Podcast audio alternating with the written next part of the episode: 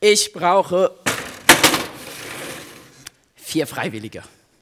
Ach, zwei grinsen mich schon an. Ja. Und da sind nochmal, ja, nochmal, nochmal zwei. Hey, das ist ja super. Und, ähm, ach, ich, ich nehme fünfe. Simon, komm. Ihr dürft euch kurz ähm, hier hinstellen. Nein, stellt euch hier hin. Stellt euch hier hin. Und ich bitte euch, äh, die Kanzel festzuhalten mit einer Hand. Mit einer Hand reicht. Ich sagte, ich bin Erlebnispädagoge und gewisse Dinge kann man besser erleben, als sie äh, zu erklären. Und die Predigt basiert jetzt gleich eigentlich auf dieses Spiel, was ich jetzt mache. Folgende Geschichte. Ihr seid Besatzung eines Schiffes und ihr wart im Polarmeer und habt eine Expedition gemacht. Ja. Der Jan hat für euch gekocht und es gab Chili mit Bohnen. Was passiert? Chili mit Bohnen? Das hat das komplette Schiff zerrissen im Polarmeer. Das Gute ist aber, es waren ein paar äh, Wrackteile, auf die ihr euch retten konntet. Jetzt bitte ich euch mal auf die Kästen zu stellen. Und einer bleibt ja über, der darf sich hier, ich hoffe, das ist in Ordnung, hier draufsetzen. Ja? Bitte jetzt. Ja, das setzt du dich hier hin. Ist gut. Soll ich dir hochhelfen? Geht? Ah, ich hab's Mikro, hat man gehört, Entschuldigung. So, folgendes Problem. Ihr müsst zur Rettungsinsel, die ist hier. Ich mache mal den Hammer weg, der irritiert ein bisschen. Ne? Das ist die Rettungsinsel. SOS, hier kommt der Helikopter hin.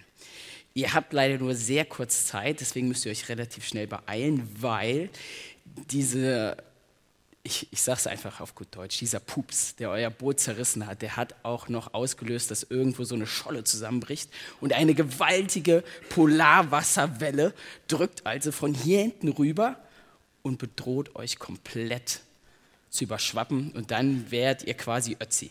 Ja, wollen wir aber nicht.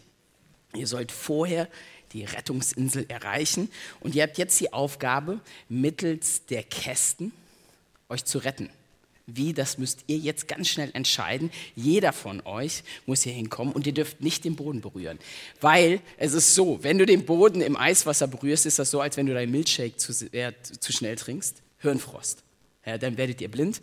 Dann gehe ich also hole meine Mütze und ziehe euch den über den Kopf für 10 Sekunden. Wenn ihr wollt, dass ich meine Mütze hole, auf den Boden treten, ja, ich glaube, das wollt ihr aber nicht. Auf die Plätze, fertig, los.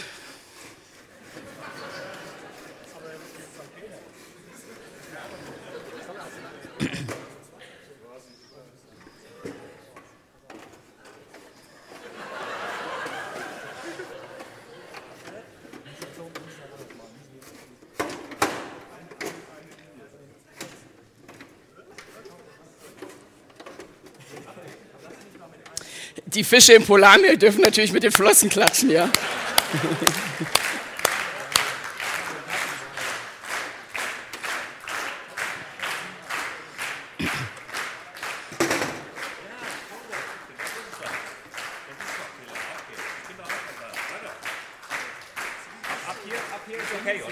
Nee, nee, ihr dürft vom Kasten hier quasi so, hier ist so eine, so eine Rettungsinsellinie.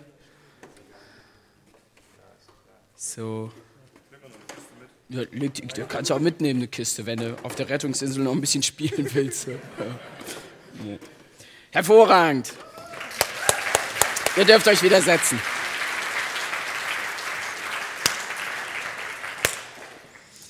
Ja, das ist meine Predigt. Bis nächste Woche Sonntag.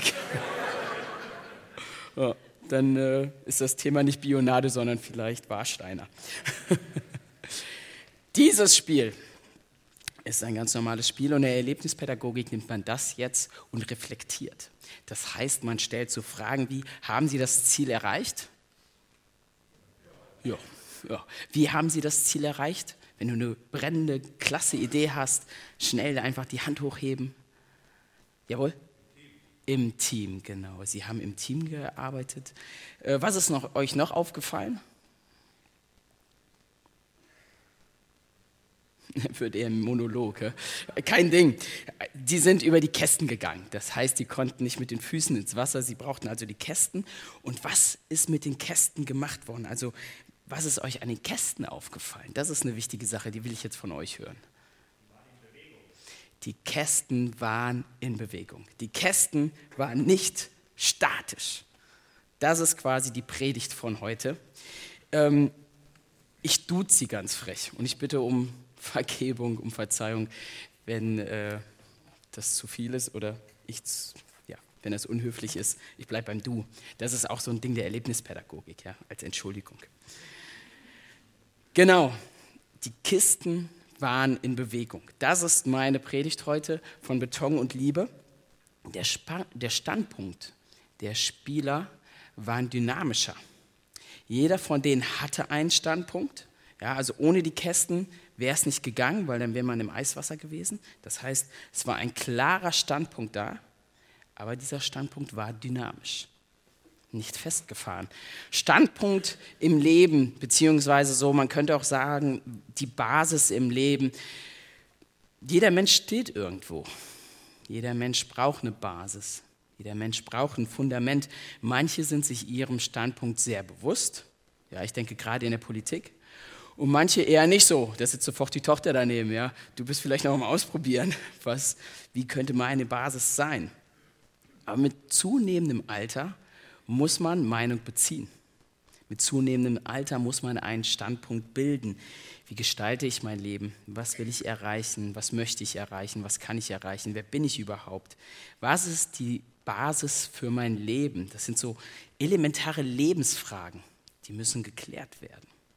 Und diese Übung soll hinterfragen, wie elementar ist dein Standpunkt und wie dynamisch ist er. Bist du festgefahren? Lebst du in der festen Dogmatik? Nö, also Moment, ja, ich stehe total gut und ich stehe richtig und ich bleibe hier. Ja. Oder bist du dynamisch? Hast du vielleicht keinen? Ja? Hängst irgendwo dazwischen oder sitzt auf der Ecke vom Tisch? Das ist quasi so diese Frage. Jeder Mensch braucht eine Basis, einen Standpunkt, ein Fundament. Aber was ist, wenn du es betoniert hast? Wenn du Beton angegossen hast aus Dogmatiken? Leben ist Wachstum, Stillstand ist Tod. Ich bin der Überzeugung, dass wenn du festgefahren bist, wenn keine Dynamik mehr da ist, es auch kein Leben mehr, kein Wachstum mehr möglich ist. Ich bin 36 Jahre alt, das sagte ich schon. Ich bewege mich langsam auf die 40 zu. Ähm, ich merke, dass ich war letztens mit einigen von unseren Jugendlichen unterwegs und dann hat jemand festgestellt, dass ich seit 20 Jahren Bier trinken darf. Ich darf seit 20 Jahren Bier trinken. Ja. Und dann haben wir festgestellt, dass ich auch noch doppelt so alt wie er bin. Ja, das war ein ganz toller Abend. Also ich werde tatsächlich auch alt. Mit 36 Jahren merke ich tatsächlich auch, dass ich an manchen Dingen festgefahren bin.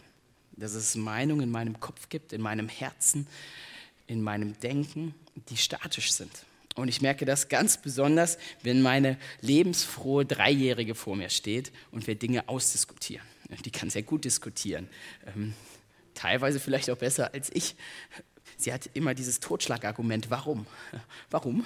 Warum? Warum? Und ich merke überall da, wo ich an Dogmatiken festhalte, wo ich am Prinzip festhalte, verliere ich meine Tochter. Aber überall da, wo wir zusammen eine Lösung finden, die in unseren Tagesablauf, in den Kontext unseres Lebens, unserer momentanen Situation passen, da werden wir ein Team. Da wachsen wir aneinander, da wachsen wir miteinander. Und das finde ich eine ganz interessante Sache, weil, wie gesagt, sie ist drei. Und ähm, ja, da bringt Dogmatik, statisches Festhalten an irgendwelchen Regeln bringt nichts. Natürlich braucht der Mensch ein Fundament. Natürlich braucht der Mensch eine gewisse Regel. Ich vergleiche das immer gerne mit solchen Blumen. Solche Blumen, die sehen toll aus und wenn die nicht dieses Fundament, diesen Rahmen der Vase hätten, dann würden die hier rumfliegen. Deswegen braucht jeder Mensch irgendwie ein Fundament, aber es darf nicht statisch sein.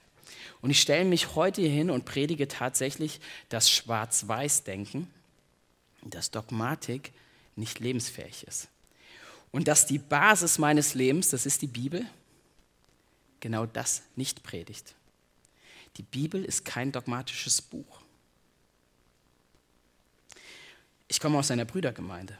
Ich bin sehr konservativ erzogen worden. Und ich bin dankbar dafür. Und ich habe meine Meinung über Homosexualität, über außerehelichen Geschlechtsverkehr, über Rolle der Frau, über Sprachengebet, über eschatologische Ansichten, der Alpha-Söhnung. Da habe ich eine Meinung.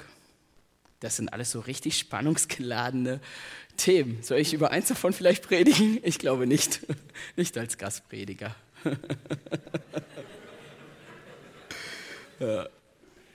Aber ich stelle mich hin und predige, dass die Bibel kein Dogmatik ist, dass die Bibel nicht aus Beton besteht, dass sie etwas Dynamisches ist.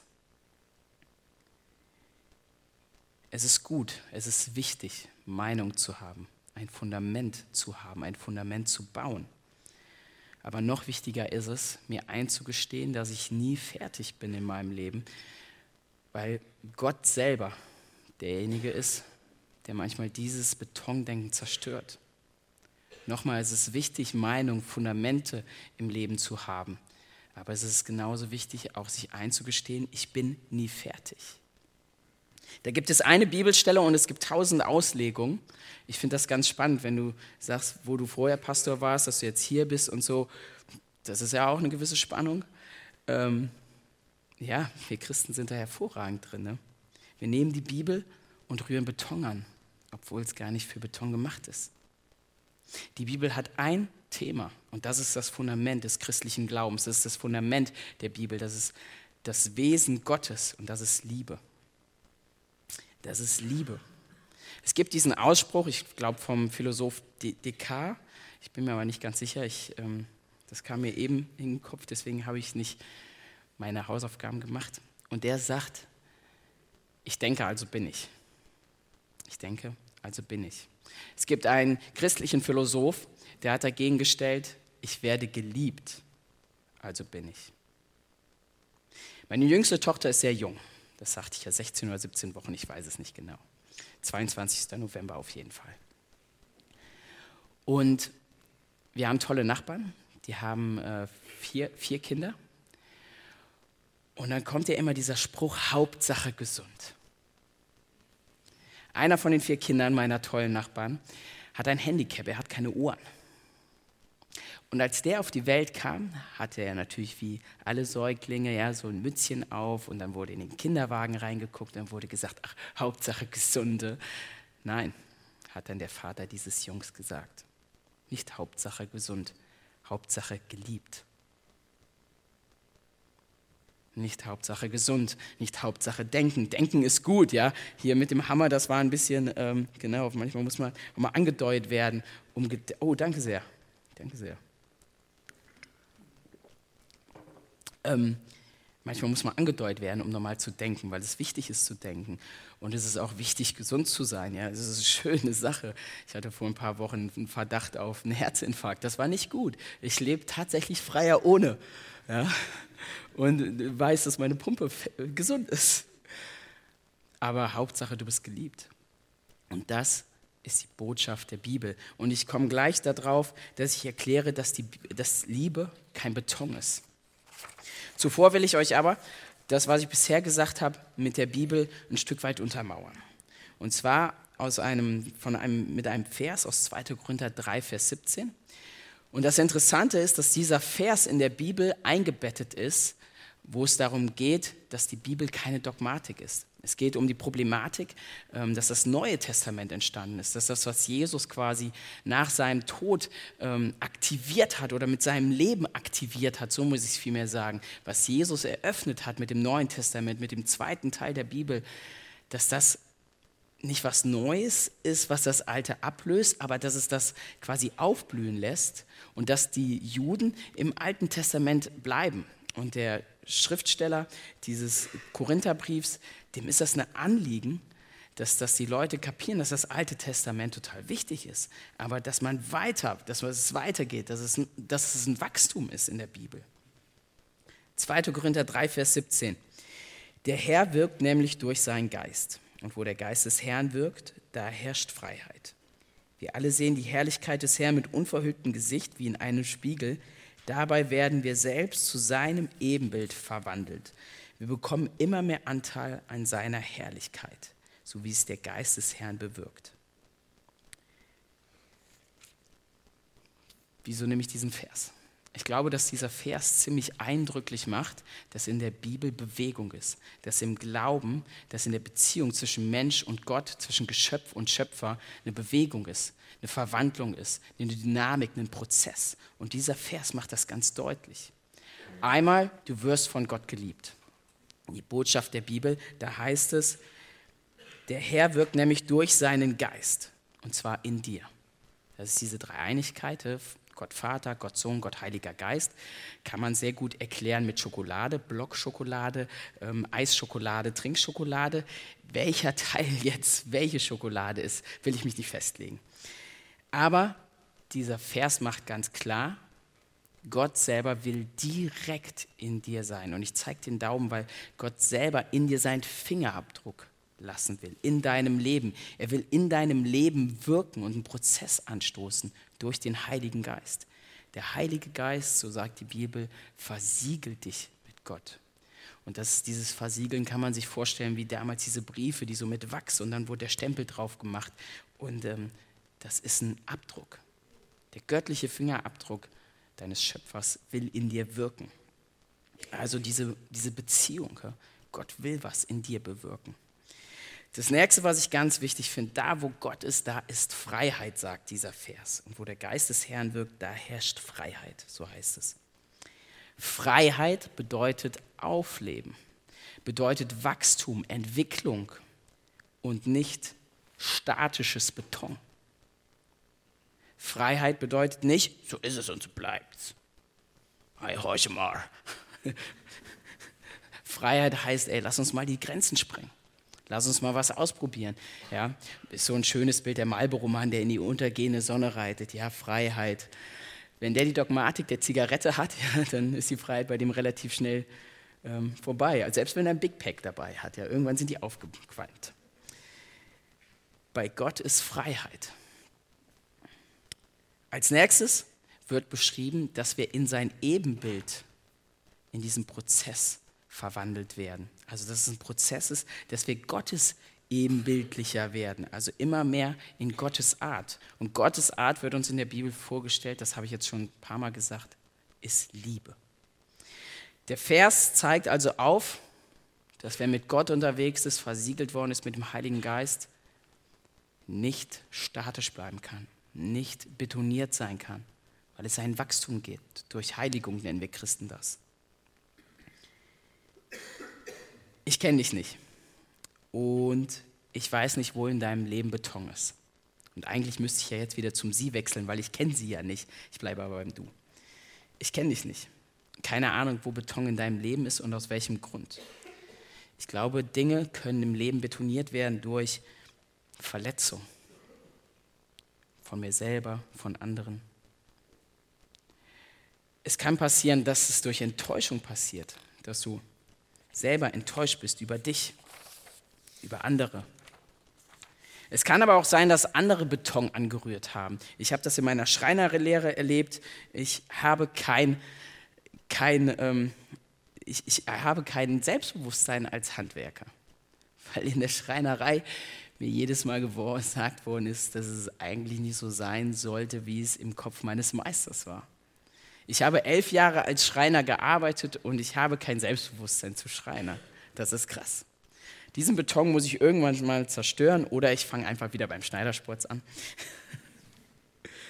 Aber das ist so diese Sache, ja. Es gibt verschiedene Dinge in deinem Leben, dass du plötzlich Beton gegossen hast. Oder dass du plötzlich bei jemandem anders Beton gegossen hast. Ich bin gespannt, in einigen Jahren, wenn ich mich mit meiner Tochter unterhalte, dass sie sagt, ey Paps, Papi, sagt sie, das ist nicht cool, was du da in meinem Leben angestellt hast. Ich mache mir Sorgen um unser Land in manchen Dingen, weil wir hervorragend sind, als Deutsche Beton zu gießen. Weil wir hervorragend sind, Dogmatik aufzustellen. Ich mache mir Sorgen um unsere christliche Welt, egal welche Gemeinde. Wir sind hervorragend da drin, die Bibel zu missbrauchen und den Beton anzurühren. Und ich glaube, ich brauche nicht noch spezielle Beispiele, um aufzuzeigen, Schwarz-Weiß-Denken, das passiert ganz schnell.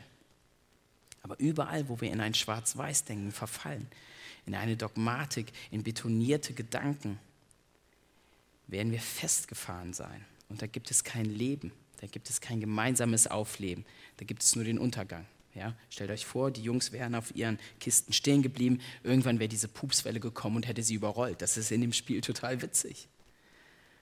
Aber in deinem Leben ist es nicht so witzig. Und in dem Leben von anderen ist es auch nicht witzig.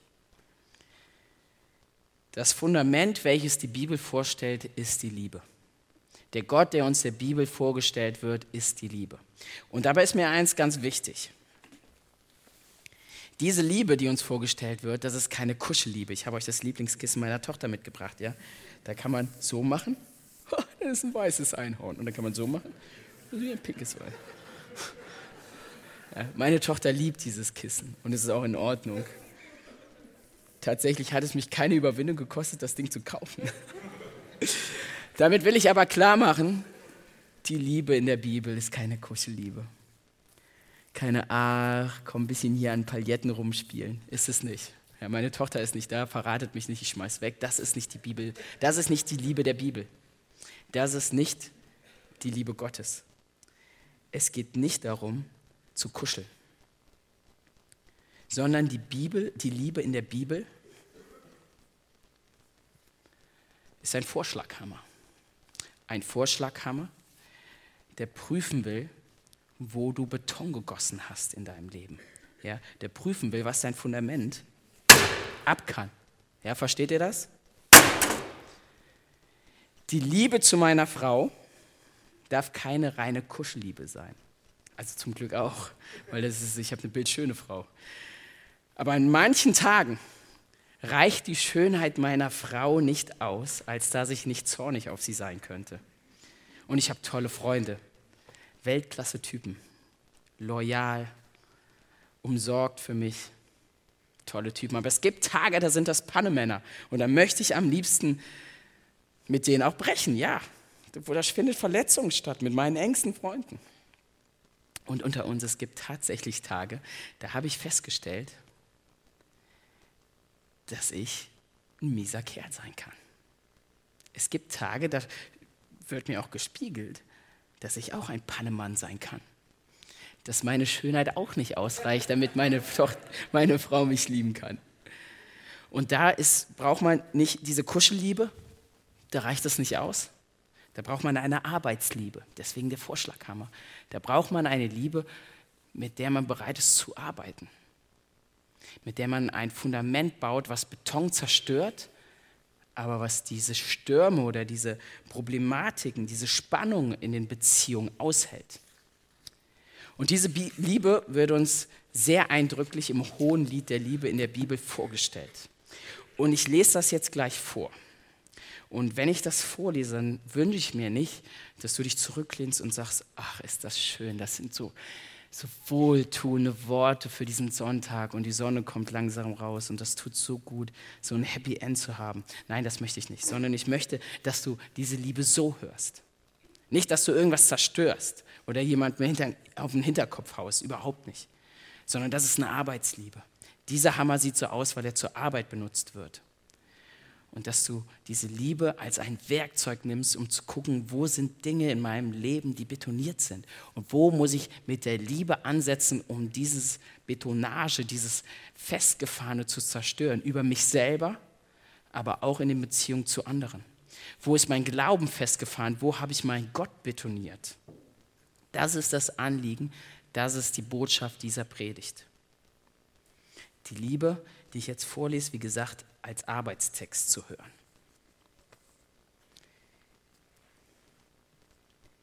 Das Hohelied der Liebe, die Eigenschaften der Liebe. Die Liebe ist geduldig. Gütig ist die Liebe. Die Liebe ereifert sich nicht, sie prahlt nicht und spielt sich nicht auf. Sie ist nicht taktlos. Sie sucht nicht den eigenen Vorteil. Sie ist nicht reizbar Sie trägt das Böse nicht nach, sie freut sich nicht, wenn Unrecht geschieht, aber sie freut sich, wenn die Wahrheit siegt. Sie erträgt alles, sie glaubt alles, sie hofft alles, sie hält allem stand. Ich lese es nochmal, nur für die Gefahr, dass du eine Kuschelliebe gehört hast. Hör es als Arbeitsliebe, als eine fundamentale Liebe. Die Liebe ist geduldig, gütig ist sie, die Liebe. Die Liebe ereifert sich nicht, sie prahlt nicht und spielt sich nicht auf. Sie ist nicht taktlos. Sie sucht nicht den eigenen Vorteil. Sie ist nicht reizbar. Sie trägt das Böse nicht nach. Sie freut sich nicht, wenn Unrecht geschieht, aber sie freut sich, wenn die Wahrheit siegt. Sie erträgt alles, sie glaubt alles, sie hofft alles, sie hält allem stand. Das ist das Fundament, was die Bibel predigt. Das ist das Fundament, wie sich Gott vorstellt. In ein paar Tagen feiern wir Ostern und da wird ziemlich klar eine Schokoladenseite von Gott vorgestellt, nämlich in dem Sohn Jesu, der sich zu Tode liebt. Und ich wünsche dir, ich wünsche euch, ich wünsche Ihnen, dass Sie diese Gedanken über die Liebe Gottes mitnehmen, um das Fundament, was gebaut worden ist, zu prüfen.